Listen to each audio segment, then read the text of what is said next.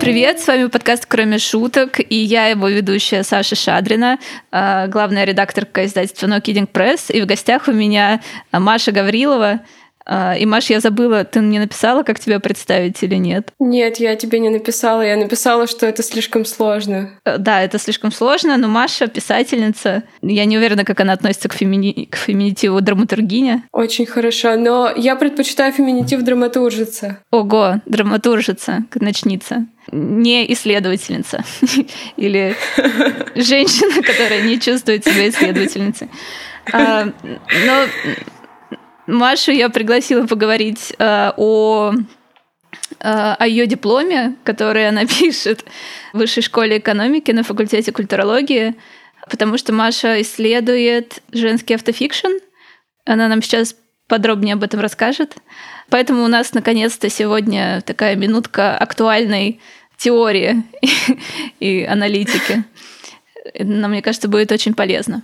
Привет, Маша, еще раз. Привет еще раз, Саша. Да, э, ну, тут нужно уточнить две вещи, наверное. Во-первых, я изначально должна была писать про автофикшн, но потом я и мои люди из академии, которые меня окружают, мы пришли к выводу, что это не совсем то, что я хочу описывать, и поэтому сейчас я пишу не про автофикшн, а про институционализацию э, женского письма в России. Моя тема поменялась, да. Э, про ночницу также нужно сказать, что ночница — это человек, который не спит по ночам. Обычно это женщина, поэтому мы используем это слово в феминитиве. У меня какие-то ассоциации с насекомым, э, типа жужелицей. Или при этом Нет, это, летуч... это летучая мышь, это летучая а, мышь. Да, но а еще это актуально. А еще это героиня, персонажка славянской мифологии, которая приходит в образе страшной старухи к детям и мешает им спать. Супер! Мне очень нравится, но я все равно сохраню свою ассоциацию с насекомым с насекомой. А, окей, давай начнем с автофикшена все-таки, потому что, а, ну да, у тебя произошел поворот в твоей теме, а, но ты мне описала о том, что а, тебя изначально интересовал а, бурный рост женского автофикшена в России.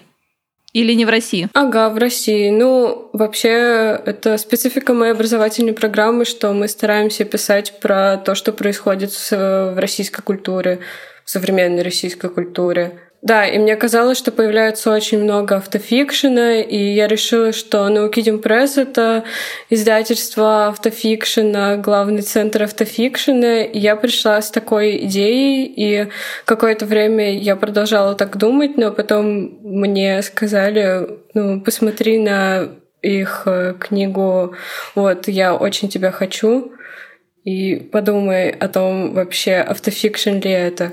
И таким образом идея писать об автофикшене провалилась. Интересно, а почему именно я очень тебя хочу так сразу выбил, как, э, не знаю, мяч для боулинга, весь автофикшн из No Killing Press? Да нет, конечно, не выбила, но просто когда был только первый сезон, я еще думала, что можно сказать, ну вот три книги — это автофикшн, а две книги не автофикшн, то есть автофикшена больше. Ну, «Инферно», «I Love Dick» и, господи, и «Кинг-Конг Теория». Очень разного рода, конечно же, автофикшн, но все таки а когда появился второй сезон, стало понятно, что говорить об э, автофикшене и только об автофикшене как-то, ну, не очень. Это как будто бы не описывает современную культурную ситуацию. Окей. Okay. А тот бурный рост э, в России, о котором ты говоришь, он вообще есть, и как ты его видишь? Кто представители жанра? Или, может быть, какие-то такие точечные вкрапления в культурном поле ты видишь? Ну, вообще про это совсем недавно стали говорить, в 2019 году. Там э, Юзефович сказал об этом в подкасте, э, Оля Брейнингер стала проводить курсы, э, но как многие из нас знают, Арина Кориандр Бойко, не помню, кто сказал это ей, что она привезла вообще автофикшн в Россию, Вот, и я благодаря ей узнала о нем, и мне показалось, что есть такая тенденция, и что Вообще, очень многие исследовательницы, вот я, например, есть книга, например, «Введение в гендерные исследования» Ирины Жеребкиной, это сборник, там очень много всего, и в частности там есть про женскую литературу, и она говорит о том, что одно из основных свойств женского, женской литературы и женского письма — это автобиографичность. Вот. И поэтому, в принципе, мне, кажется, мне казалось и кажется, что большинство женской литературы, она автофикциональная. Ну, расскажи тогда немножко про что ты подразумеваешь под институционализацией, как она выглядит э, у нас и, возможно, там? Ну, институционализация. Вот э, я очень глупая, я забыла почитать перед тем, как прийти к тебе, что это вообще такое, потому что это изначально экономический термин, и я буду ссылаться в своей работе на Дугласа Норта, э, когда буду говорить об определении. Но вообще, э, в целом, это, если говорить простыми словами, это можно описать как укоренение в общем литературном поле э, женского письма, а не э, существование его где-то на периферии. И какие есть э, акторы, кроме издательства No Kidding Press, которых ты изучаешь? Курсы женского письма в ЛАК, Write Like a Girl. Ну, есть еще онлайн-проект э, F-письмо, про который есть очень много мемов, но он связан с поэзией, а я хочу писать больше про прозу. Э, выходил Жзин «Женский голос». Я недавно про него находила какую-то информацию, но они, э, этот Зин, он очень неизвестный никому, вот, но их приглашали Femtalks, чтобы они рассказывали про себя. Это какой-какой? Женский голос. Я тебе угу. потом могу скинуть статью девушки, которая его создает. Я забыла, как ее зовут. Давай, очень интересно. А, ты вроде как будешь сравнивать какие-то русские тексты, русскоязычные, с текстами, которые приходят к нам извне а, по каким-то параметрам. Расскажи об этом немножко. Ой, слушай, ну не совсем так. Я не буду их прямо сравнивать, сравнивать. Я, я буду брать какие-то общие черты, которые есть у, у текстов, которые издает Наукидим Пресс, переводных, и у тех текстов, которые сейчас есть русскоязычные написанные. Я буду находить, в чем вообще их отли отличия, какие-то специфичные характеристики и в чем сходство, да. Ну вот а как тебе кажется, в чем отличие, в чем сходство? Потому что я только что прочитала 100, 100 сколько-то текстов uh, Open Call Write Like a Girl, и у меня ну, появился некоторый набор мыслей на тему актуального состояния, ну не женского письма, а вот этого среза uh, и какой-то динамики, какого-то процесса, который происходит. И мне интересно посмотреть было бы на это твоими глазами. Блин, мне, а мне интересно услышать, что ты скажешь, потому что как будто бы ты больше читаешь, а я сейчас занимаюсь вот прям в данный момент. Я на стадии описания вообще истории женского письма в России. Я недавно читала антологию женской прозы 2012 года, которую составил Захар Прилепин, и он Ого. написал к ней предисловие. Вот. Это что-то очень интересное все-таки, типа, какой корпус текстов для тебя, э, от которого ты отталкиваешься? Вот ты говоришь, что э, фем-письмо, они больше про поэзию. И я вот слушала, например, интервью с Оксаной Васякиной, да и читала угу. то, что Женя Некрасова пишет. И они угу. многократно повторяют э, то, что у них есть школа Э, современной литературной практики, и они ее создали для того, чтобы ну, найти какие-то новые, новые нарративы и современный язык. И Оксана говорит, что там в основном поэзия для нее, она занимается э, актуализацией языка, э, обновлением языка, точнее. Проза это все-таки ну, про нарратив какой-то. Вот. И э, видишь ли ты вот, вот это противостояние прозы и поэзии, и с чем ты работаешь, э, то есть какими текстами ты будешь работать в дипломе, именно русскоязычными, прозаическими? Ну, про первое я могу сказать, что у меня появилась, когда я, я вчера или позавчера думала о дипломе, у меня появилась идея, что вообще э, какая-то граница между прозой и поэзией есть тенденция к тому, чтобы она размывалась. И, может быть, если не в, русско в русскоязычном поле, может быть, она только появляется, но вот это мне кажется, это как раз говорит об особенностях институционализации женского письма, но я пока не знаю. Вот, напомню вторую часть вопроса. А, я тоже забыла часть вопроса.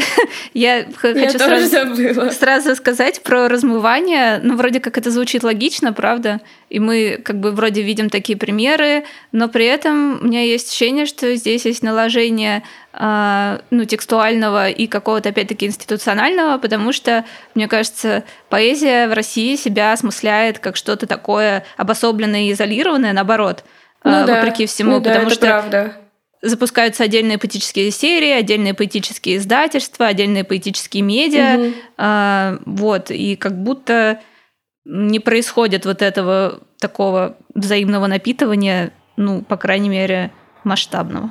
Ну да, я с тобой согласна, но мне вот у меня есть какое-то такое предчувствие, что они могут начать в какой-то момент смыв- э, размываться эти границы. Потому что мне, что, мне кажется, что это происходит и в англоязычной литературе в какой-то мере, и какие-то прозаические, господи, прозаические тексты могут восприниматься как поэтические. Вот. Но да, действительно, этого пока нет. Мне кажется, что есть какие-то прецеденты, когда поэты пишут прозу, а в обратную сторону как будто этого меньше. Я не уверена. Прозаики, которые пишут поэзию, Ну, то есть, как будто там больше мастерства и ремесла, которое нужно освоить, так что при трансформации поэтического метода в прозу, а, проза от этого сильно выигрывает, возможно, возможно, как раз за счет того, что там происходит обновление языка, и в прозе этого очень не хватает, а, и получается здорово. А в обратную сторону как будто не работает, потому что прозе нечего дать поэзии. Ну, не знаю. Это я сейчас подумала. Ну да, звучит логично довольно. А, я, вспом... я вспомнила, что ты сказала про нарративы, и я вот хотела сказать, что нарративы как раз, ну, они как будто бы в какой-то момент они очень устарели, и все старались избегать нарративов и в прозе, и в поэзии в, какой-то, в каком-то сегменте. Но потом сейчас как будто бы происходит э, снова возобновление интереса к нарративам. И поэтому проза, проза и поэзия, они как будто бы волнами то сближаются, то разъединяются. И это такой сложный процесс.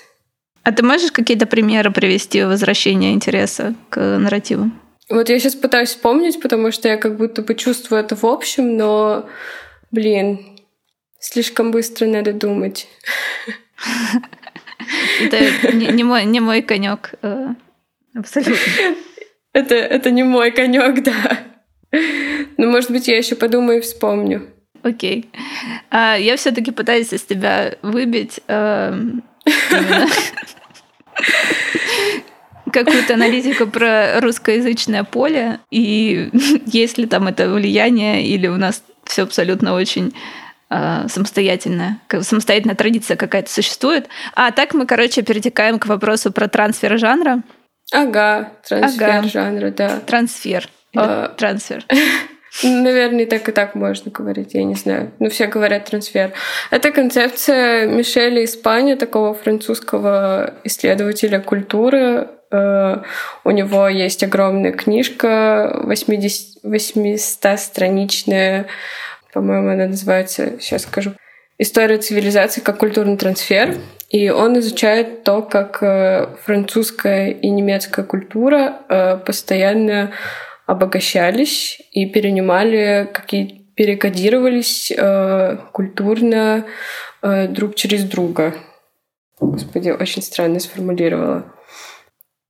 И я поэтому как раз, ну точнее, как я начинала свой диплом, я взяла издательство Наукидим Пресс, и я подумала о том, как, как оно вообще может быть устроено, потом мои преподаватели э, сказали мне о том, что здесь очень, мне им было им показалось, что здесь очень релевантен этот э, концепт культурного трансфера, трансфера, э, потому что вы издаете переводную литературу, и как ты говоришь в интервью в своих, это вы занимаете сегмент, который, которого еще нет в русском литературном поле, и поэтому ваша литература она очень сильно дополняет какое-то пустое до этого пространство. Да, но вопрос так ли? Я уже не уверена. Это все старые интервью. Хороший пример недавно был... А, опять Оксана Васякина написала в Фейсбуке, что очень не хватает в русской женской литературе дерзких писательниц. А, Ее спросили, типа, кто дерзкий? Она такая, ну вот, Кэти Акер дерзкая и Дипан дерзкая. И ей написали, типа, там 150 комментариев. Вот, дерзких э, русскоязычных писательниц разных эпох. И сложился такой канон mm. определенный. И, ну, надо сказать, что это просто все как-то опять-таки не институционализировано, видимо, и ну, не канонизировано в том плане, что это какие-то разбросанные э, жемчуга, которые никто никогда не собирал вместе и не осмыслял, э, ну, как нечто единое целое. И вопрос, насколько может быть чужд такой трансфер – в таком случае русской культуре, и не является ли он ну, каким-то немножко таким автоколониальным мышлением с моей стороны. Потому что э, можно... Я еще не додумала эту мысль до конца, и я не умею думать в голове. Смысл в том, что а, я как-то росла скорее на тех книгах, которые мы издаем, но росла в несколько волн своего взросления, потому что, если обращаясь mm-hmm. к, там, к книге «I love Крис Краус», можно и в 39 лет э, переживать э, нет, coming of age некоторые. И для меня это было то, чего я никогда не видела, но, возможно, просто я не знакома с, с русскоязычной культурой mm. похожего толка. Ну, я тебе говорила об этом, мне кажется, уже в да. личной беседе. Интересно становится, что я как бы даже, может быть, э, как писательница, я сама нахожусь под большим влиянием книг, привнесенных извне, чем тех, которые есть здесь, потому что я их просто не знаю. Ну вот я, я стараюсь как раз это описать, что я, я пишу не только про ваше издательство, но еще и про курсы, потому что вы, с одной стороны, э, даете то, что можно прочитать, ну вот книги, которые вы издаете. И с другой стороны, ориентируясь на них, на это чтение, э, женщины производят э, новые, новые, но, новые тексты, тексты в новом виде, и происходят э, какие-то жанровые новаторства в этих текстах. Вот, я про это говорю. Да, окей. Но вот э, Женя, опять-таки, Некрасова написала в контексте перевода на русский язык Сали Руни э, «Нормальные люди», что, э, что она почитала его по-русски, и в целом, что у нее ее преподавательский опыт э, заключается в том, что она там своим студентам задает какие-то рассказы э, Люси Берли, Берлин и э, кого там еще? А, ну, Рупенин, которая Кэт Персон. Вот. Угу. И потом, ну, она читает их по-английски, они читают их э, кто по-английски, кто по-русски. Потом она перед э, занятием обращается к переводу и понимает, что это другие тексты. Они там типа хорошие, средние, плохие. Ну, в общем, они не блестящие. И там они, значит, обсуждают это с Сергеем Лебеденко, что, возможно, э, типа э, нет такого еще русского языка для того, чтобы э, такая литература создавалась. То есть русский язык не готов к этому даже трансфер, трансфер, ну, просто как медиум он не, не справляется. Ну и глобально там ей задают вопрос э, еще другой человек о том, э, а если, ну, типа, актуальная литература такая на русском, потому что э, если язык готов, значит, будет литература. И она сказала, что ее, с ее точки зрения ее нет, но они вот пытаются ее найти в своей школе. Есть она поэзия, опять-таки. да, но просто мне кажется, что чтобы, чтобы что-то сделать, Чтобы найти новый язык, нужны не только эти курсы, нужны еще и какие-то институции, например, вот ваше издательство или, не знаю, журнал, вот, журнал незнания. Мне кажется, что журнал незнания действительно занимается поиском нового языка. Но когда вы только учите людей чему-то, то, может быть, и появляется огромное поле вот этих акторов независимых, но непонятно, что, что им делать в поле, в котором нет никаких институций. Вот, и мне кажется, что очень поэтому важно, что существует Наукидим Пресс. Спасибо, Маша. Я еще что-то хотела сказать, но забыла, пожалуйста. Но да, я тебя позвала не, не для того, чтобы ты нас хвалила, а просто поразмышлять. Ну, извините. Поразмышлять о том, как устроена жизнь. Возвращаясь к тому, что я прочитала э, много-много текстов э, для OpenCall, я как раз увидела... На меня это произвело, ну, не то, что гнетущее впечатление, это неверно будет слово, но я заметила, что, несмотря на то, что мы все время говорим про поиск нового языка, я, кстати, в меньшей степени говорю, потому что я не знаю, что это такое. Э, но если ты читаешь 100 текстов, 100 текстов за раз, то у тебя, в принципе, возникает в голове некоторая эта градация языков, Вот. Угу. И мы даже в обсуждениях э, с э, коллежанками иногда пытаемся какие-то определения этому дать, что это советский язык. А, ну и, в общем, советский язык — это то, что ты пытаешься отринуть, и скорее даже соцреалистический. А, я думала, ну, он вообще простой, гладкий, и, и, наверное, он общий. То есть он как бы... Там нет никаких отклонений сильных э, советский? От, от, от базовой линии. Ну, в, в том виде, в котором мы его видим, реализованный в современных женских текстах.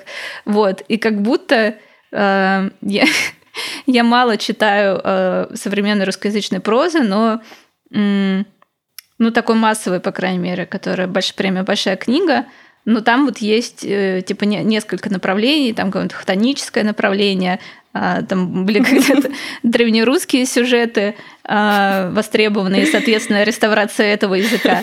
Потом, значит, ну, есть какие-то типа даже ну, эксперименты, не эксперименты, но там у Степановой столкновение до чего-то архаического и современного, но угу. у нее типа проза поэта.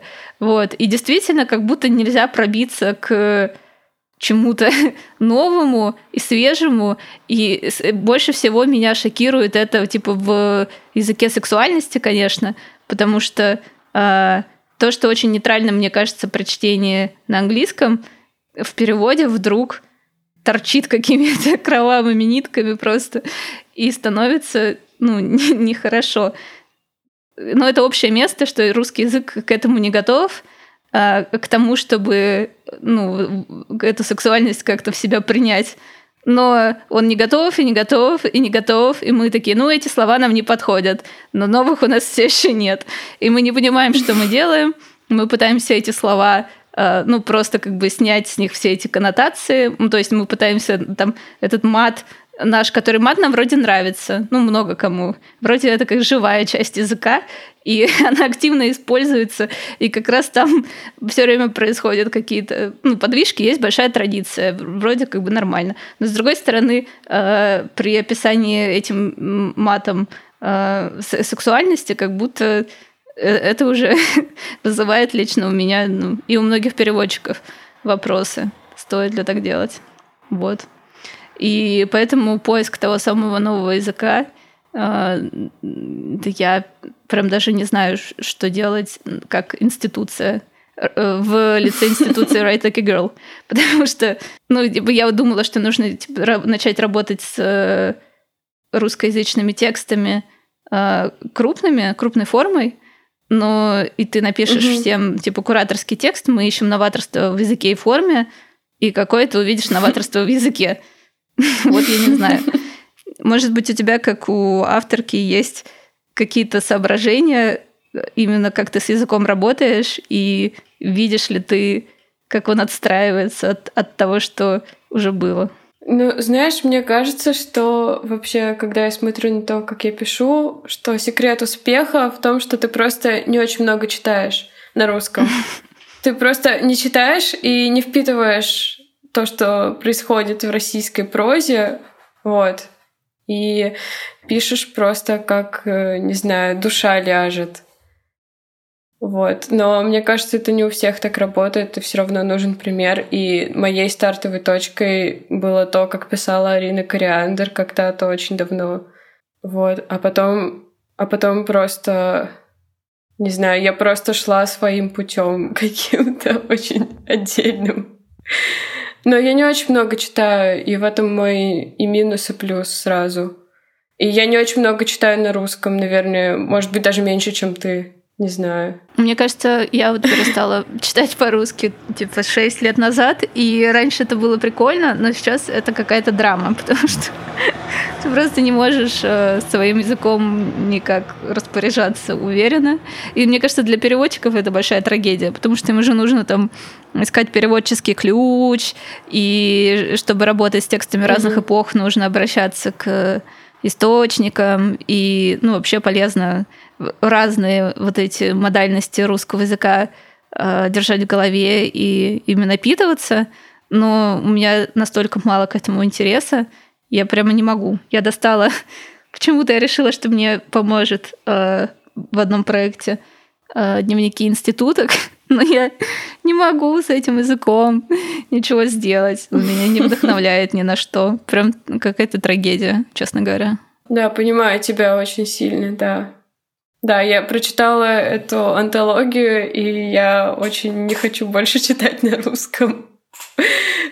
Хотя она неплохая, очень неплохая. И а собирает кто... много неизвестных для меня имен. Ну вот из тех, кого я там знаю, там Кучерская, Старобинец, э, Степнова. Вот. А всех остальных я не знала до этого. Это было какое-то открытие. Я делаю задумчивое лицо. У меня есть к тебе вопрос, кстати. Я приготовила тебе один вопрос, но ты можешь потом на него ответить. Сначала задай свой. Давай. Давай. Нет, а, задавай нет. ты сначала. Да. Ну, это, это будет продолжением предыдущих вопросов. Я просто опираюсь вот. на, твой, на твой пич, а, где ты говоришь, что ты будешь а, сравнивать с книжками, то есть русскоязычные тексты с э, книгами No Kidding Press в плане автодокументальности, стилистических особенностей, э, тропов и так далее. Вот. И ага, ну, да, ага, система да. тропов Но интересна. Это то, чем я еще не начала не занималась. заниматься. Боюсь, что тебе что самая сложная часть диплома. Да, да.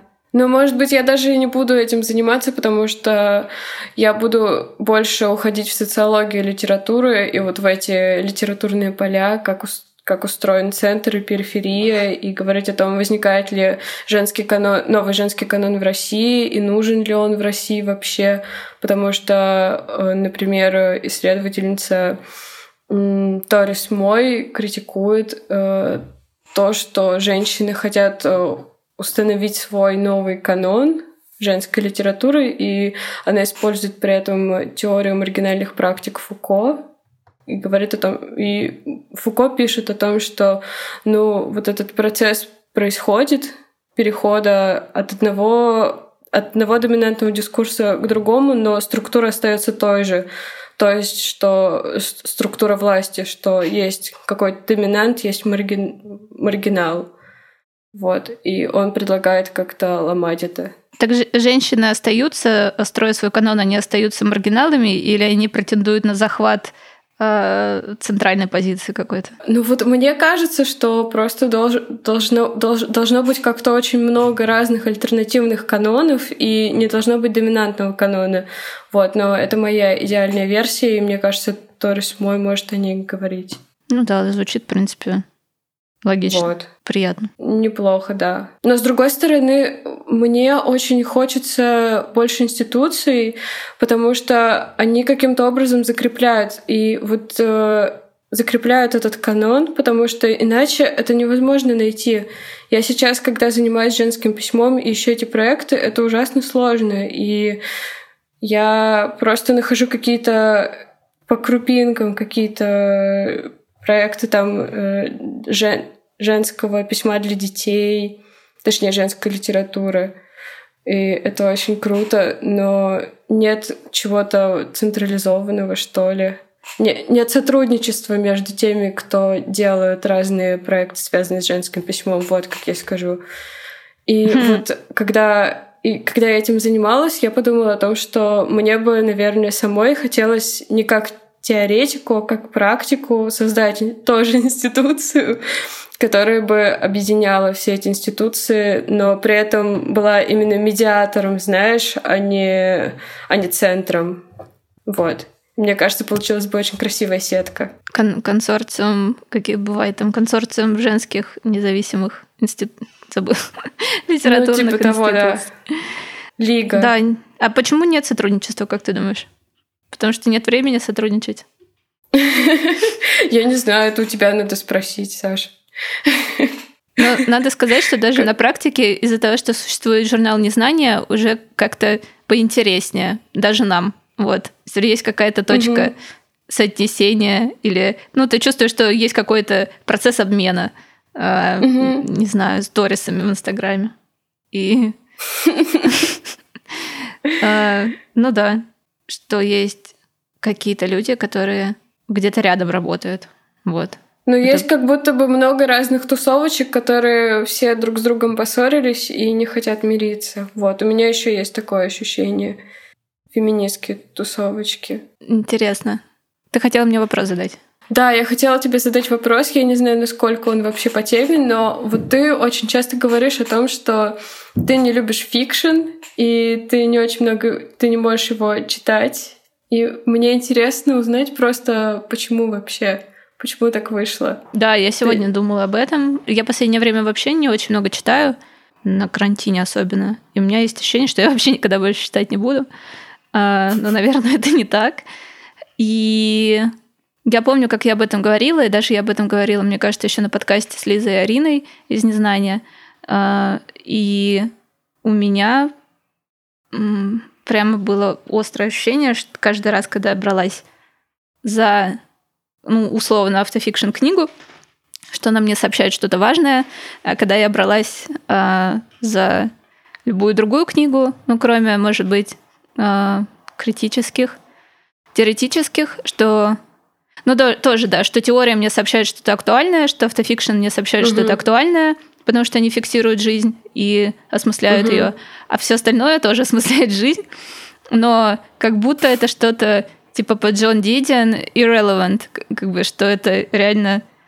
Типа у него mm. была эта известная фраза, что writing is an irrelevant act. И вот это мне, ну, чисто на уровне ощущений, э, так мною воспринимались художественные тексты. Но сейчас это в меньшей степени так, мне кажется, у меня есть чуть больше диапазон. Ну, типа, я могу прочитать э, роман Дипант, хотя я не прочитала его. Прочитала полторы части ее последнего романа. И... На французском? Нет. Но а, я не уверена, что я смогу прочитать его на французском, потому что вот там этот много... Вернон суб субтекст? Да, мне кажется, называется? что там много арго и так, многих таких штук, но я не уверена. Но а. есть ощущение, что они общаются на таком на сленге. И ну, в переводе это странно тоже выглядит. Тоже вопрос, конечно, про переводы и про попытки переноса, потому что такое же странное ощущение было у меня от Ферранта, который читал на английском. И... Но при этом я никогда не видела какой-то ругани из-за переводов в англоязычном сообществе. Как будто mm-hmm. там больше... не знаю, больше чуткости к тому, что к, друг, к другому и к тому, что текст тоже может быть другим. Э, и не все должно, ну, как-то прям бить в сердце, как будто это текст на твоем языке. Но возвращаясь к разговору про автофикшн, э, я не знаю, мне кажется, частично это из-за того, что ну, как Элиф Батман говорила, что э, что так мало достоверной информации о мире, что когда э, есть вот это письмо, которое сообщает тебе, что это достоверно, пусть в этом есть какая-то игра и условность, э, у тебя как бы намного больше голода э, угу. к, к такому письму, потому что этого вообще не было в той жизни. Мне кажется, так. Но я просто, когда еще была подростком, я читала много писем, например, у меня все письма Цветаевы со всеми. а, или что-то в этом роде. То есть меня всегда интересовала документальная проза и эпистолярная, поэтому, мне кажется, где-то там лежит. А, что мы говорим на влаге, типа ставки выше. Вот. Если я знаю, что это реальные люди, как будто ставки выше. Но звучит так, как будто у меня нет воображения и эмпатии к историям, которые э, собраны из ничего. Вот, но, наверное, это не так. Хм. А я тебе хотела задать такой же вопрос, на самом деле. А, что в этом для тебя? Что в этом для меня? В чем? В фикшене? Ну, в автофикшене. Или в автофикшене. Да. Как, как у кого? Ты хотела у меня об этом как у исследовательницы спросить или как у писательницы? Нет, как у читательницы и у писательницы. Не знаю. Э, ну, наверное, мне просто не хватало такого в литературе, и у автофикшена есть свой особый язык, мне кажется, который, который вот сейчас моя писательская, мне кажется, задача в том, чтобы захватить этот язык, апроприировать его и перенести в фикшн. Вот, мне кажется, это очень интересно, потому что, извини, я ухожу от твоего вопроса, потому что вот Оля Брейнингер, например, назвала, назвала то, что делает Салли Руни автофикшеном, хотя сама Салли Руни говорит о том, что это не автофикшн, и мне интересно, насколько это вообще получится делать в России, насколько хорошо. Слушай, ну да, я согласна, и это тоже то, что меня в последнее время интересует, про э, ну, вот, э, конструирование женской субъективности в автофикшне, например, а потом некоторые тексты читаются тоже как достоверные, хотя типа авторка говорит, что э, ага. они сконструированы. Ну, там, для меня современная любовь читается как достоверная, несмотря на то, что это игра. Что-то там есть про э, ну, какие-то маркеры времени, и вот этот голос поколения, что, что мной все равно считывается, как будто, как будто это важно. И, а, и что еще? Какие-то еще примеры? Ну, то есть вот это Одесса Мовшик, по-моему, а, так, я не читала, но, судя по всему, она на людей такой же эффект производит, который могут отдыха и релакса. А, когда а, некоторые, я тоже не читала. Когда некоторые тексты, будучи не автофикшеном, а, действительно вот этот язык э, переносят в поле художественного, и возникает то же самое чувство ну, какой-то срочности и важности, какое у меня есть по отношению к автофикшн текстам. Угу. И вроде Акер, типа, работала похожим образом. Блин, говорят. это очень интересно, то, что ты говоришь. Нет, я тебе повторяю, что ты сказала вообще-то. Это скорее уже про книжный маркетинг и так далее. А, я говорила про типа, противостояние фикшена и нон-фикшена, когда под нон-фикшеном понимаются некоторые, ну, не исследования, а типа популярные исследования. А, и э, издатели и, не знаю, книжные эксперты, они когда говорят о взлете нонфикшена, они говорят это потому, что это то, что имеет прикладное значение для человека и вообще описывает мир сегодня. Но у меня такое ощущение, что я всегда больше из автофикшена получала какой-то прикладной пользы. Вот. Я вообще в этом неудачница, потому что я раньше вот мой читательский опыт полностью состоял из фикшена, из очень кринжи фикшена, поэтому к автофикшену я приходила долго, и нонфикшн литературы я читать не могу, и мне, наоборот, очень приятно куда-то уходить благодаря литературе. И я не то чтобы терять связь с современностью, нет, наоборот, очень интересно смотреть на то, узнавать какую-то другую современность, не свою как будто бы. Какие-нибудь примеры таких текстов можешь привести? Каких? Которые помогают тебе уходить да, из... Э, узнавать другую Ой, современность. Не знаю, нет. Это что это? кринжи. Типа Я пока не готова к таким камин Ну, хоть какую-то намекни. В какую область? Нет. То сейчас уже этого гораздо меньше, но я выросла на фэнтези, знаешь. Mm. На русском фэнтези. которое очень сильно э, делится бинарно на мужское и женское, и вот я выросла на его женской части. Поэтому мне кажется, что когда-нибудь я смогу написать про это диссертацию или что-то такое. Ну, я думаю, ты сможешь написать фэнтези. Я уже пишу. Городское фэнтези, мне кажется. Ей, прикольно. Просто интересен был последний наезд на Крис Краус, которая героиня которой ведет себя не феминистично. А, я думала об этом много. А, потому что она там преследует мужчину и эм, заставляет ее, его сексом заниматься под наркотиками.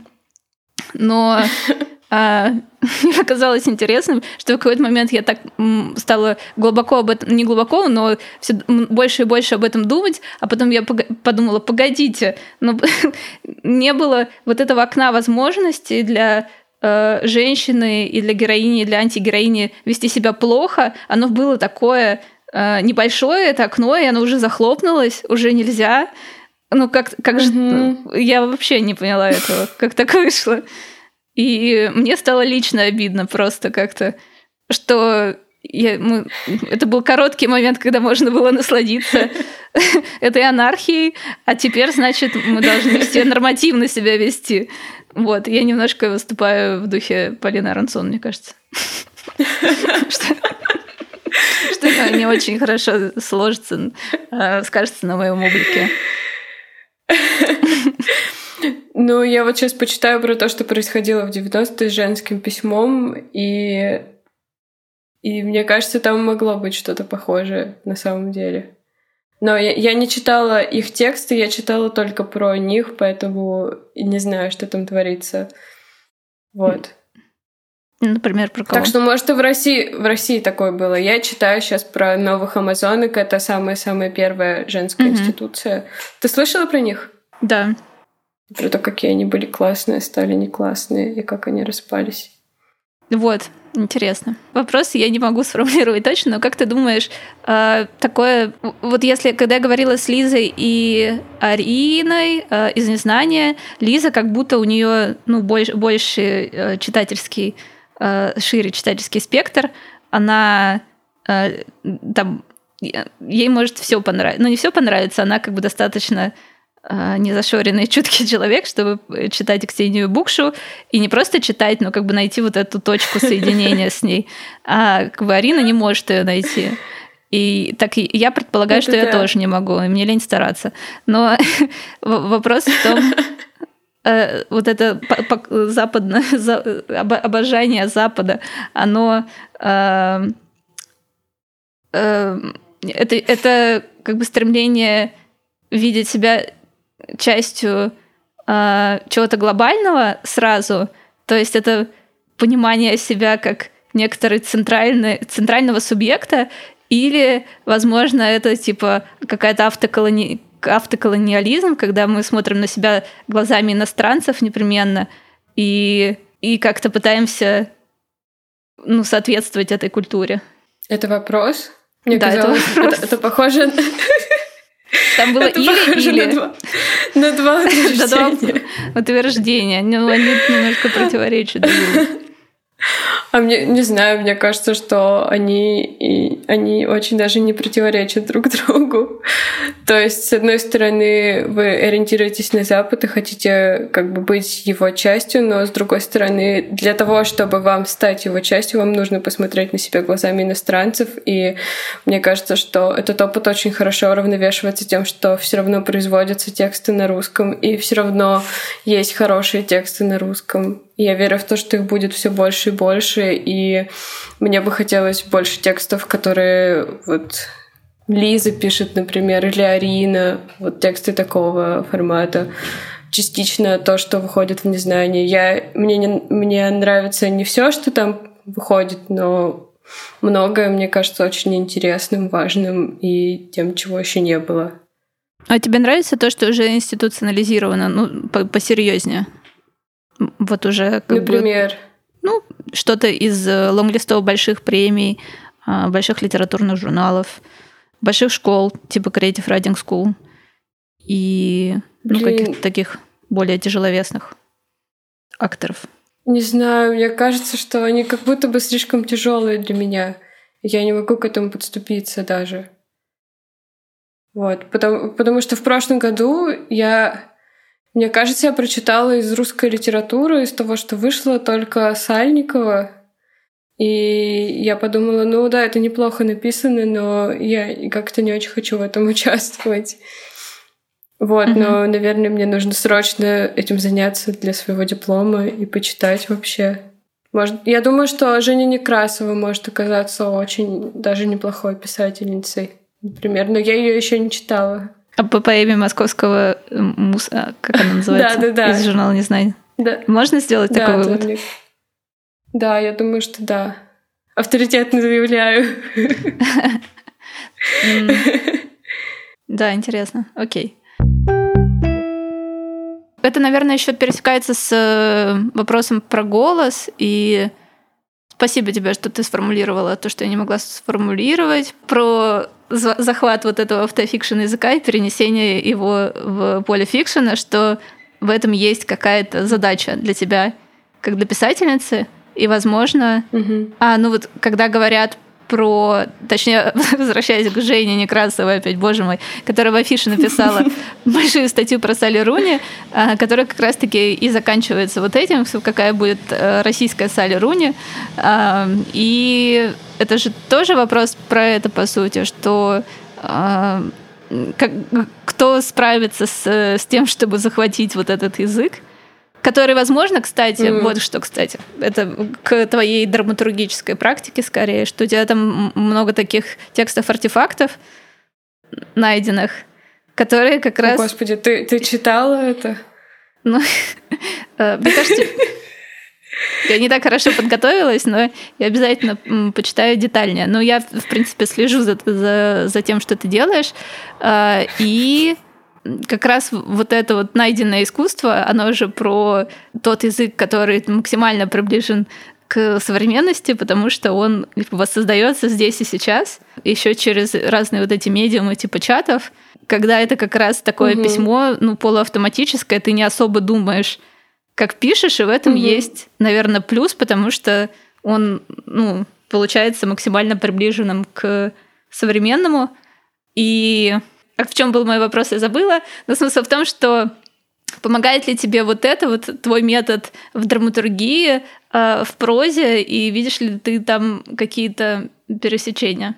Не знаю, я видела это как две какие-то очень разные деятельности, которые почти никак не пересекаются, но вот для одного из своих последних рассказов я просто я просто хотела прочитать сначала статью про животных, но потом мне так понравился сам текст этой статьи, что я взяла его, скопировала и просто заменила почти все слова синонимами, чтобы это получился как бы и артефакт, текст, и свой собственный текст.